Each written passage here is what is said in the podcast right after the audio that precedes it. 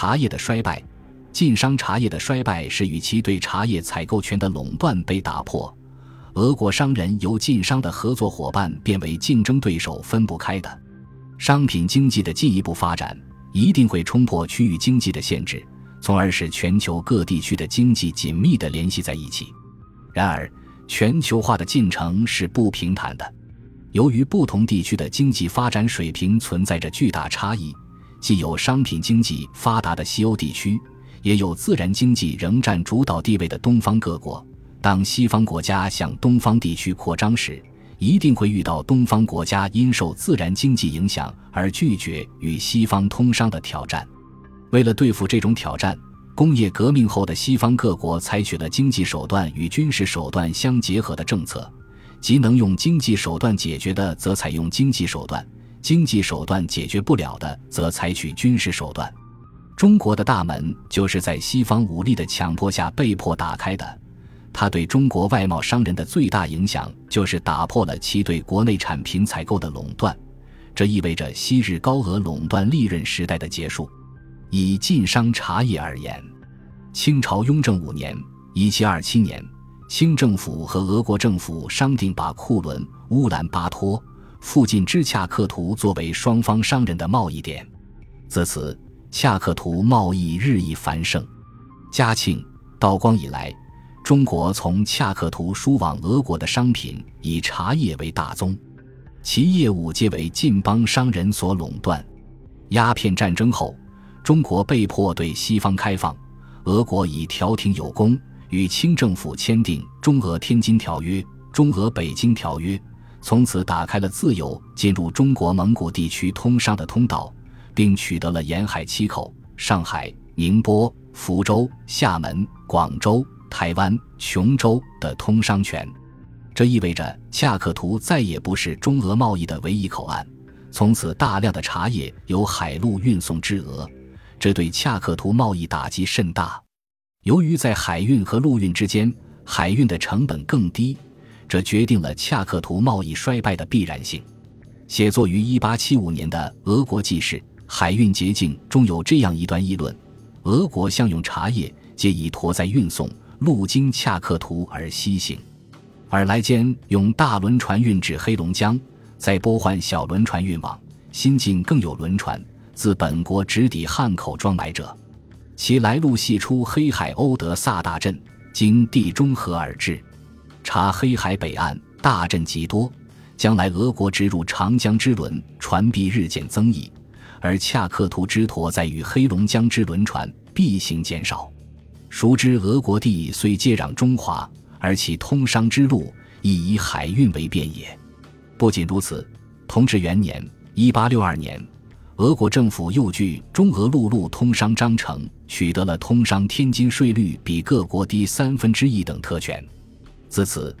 俄商得以深入到中国内地收购物产和推销其产品。同治五年（一八六六年），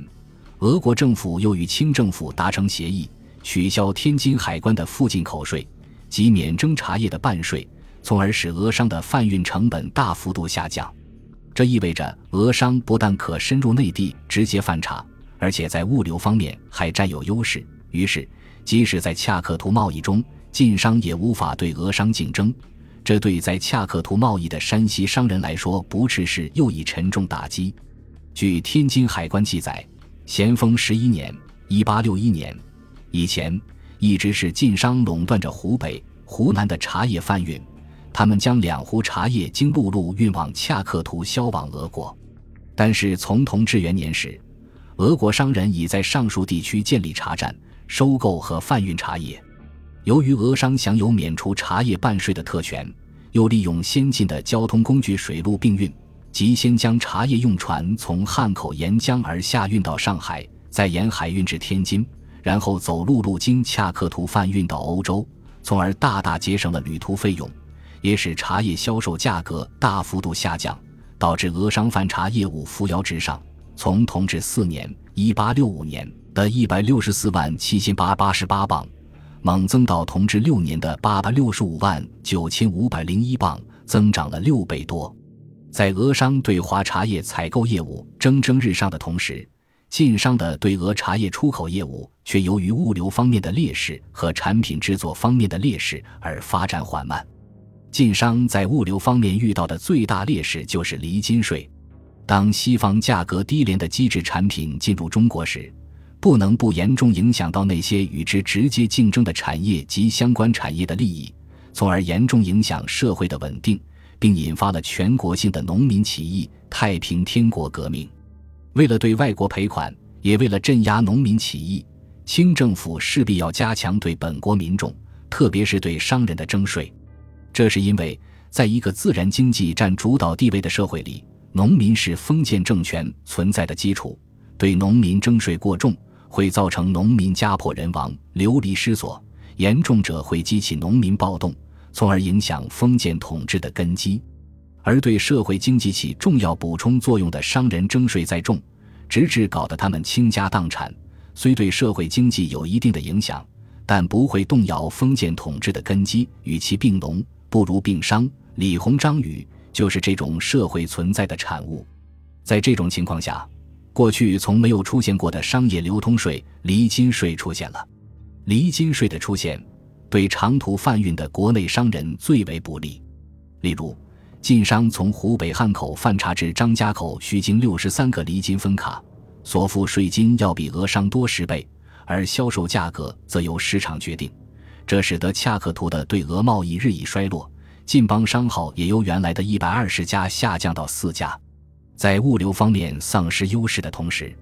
晋商在产品制作方面也暴露出了明显的弱点。俄商在来到中国内地购买茶叶的同时，还先后在汉口、九江、福州等地建立制砖茶厂，使用蒸汽机代替手压机，所制砖茶成本低、质量高、产量大。而晋商制造砖茶仍是依靠手工作坊，其产品无法与机器产品相比。班思德在《最近百年中国对外贸易史》中介绍说，本期（一八七二至一八八一年）。之内，华茶销额数量猛增，靠其主因石原制造与出口方法改良故也。四汉口辟为商埠后，俄商始在湘鄂两省内地产茶之区设立茶厂，以便制造砖茶。几乎光绪元年（一八七五年），并在九江、福州增设茶厂，一年乃江湘鄂内地茶厂取消，而改建于汉口租界之内。所有俄商新建之茶厂。装有气压机及他项机械，所需之原料不仅茶末，而茶叶亦有之。按机器所制之砖茶，较用旧法所制者坚固异常，而难于碎裂，以之全作货币，流通能力更大。蒙古及西伯利亚人极为欢迎，故弃置本期中时，砖茶贸易虽为俄商所垄断也。加之十九世纪八十年代后，中日朝鲜交涉时期。清政府推行引俄制日政策，致使俄商在华势力更加强大，并控制了一些中国的产茶区。在这种情况下，俄商直接贩运的中国茶数量猛增，达到年贩茶六七十万担，一担合五十公斤；而晋商下降到年输俄国茶叶仅数万担。面对严重的生存危机，晋商决定以其人之道还治其人之身。提出了由恰克图假到俄国行商的方略，即俄国到中国来夺我商利，我华商去俄国也另觅新途。恰值其时，沙皇俄国召回清政府，声称恰克图贸易日衰，要求开辟张家口为商埠和在该地设领事馆。张家口地临京都，清政府担心被俄国辟为商埠和设领事后，危及京都安全和对蒙占地区的统治。便同意了晋商提出的北上到俄国经商，以阻拦俄人南下辟张家口为商埠、设领事的要求。鉴于晋商此行对国家安全责任的重大，清政府还对北上晋商酌减离金、取消赋税，以示体恤。晋商得此便利，大力向俄国内地发展，先后在俄国莫斯科、多姆斯克、赤塔、克拉斯诺亚尔斯克。新西伯利亚等城市设立商号，与俄商展开了激烈的竞争。晋商向俄国内地进军的第一年，同治八年（一八六九年），战果突出，共向俄输出茶叶十一万担，而俄商直接贩茶也是一万担，双方打了个平手。到第三年，晋商输俄茶叶达二十万担，较俄商直接贩茶多一倍。但是，这只是晋商最终失败前的回光返照而已。由于晋商对俄贸易是走陆路，以运费较高的骆驼、牛马车等为交通工具，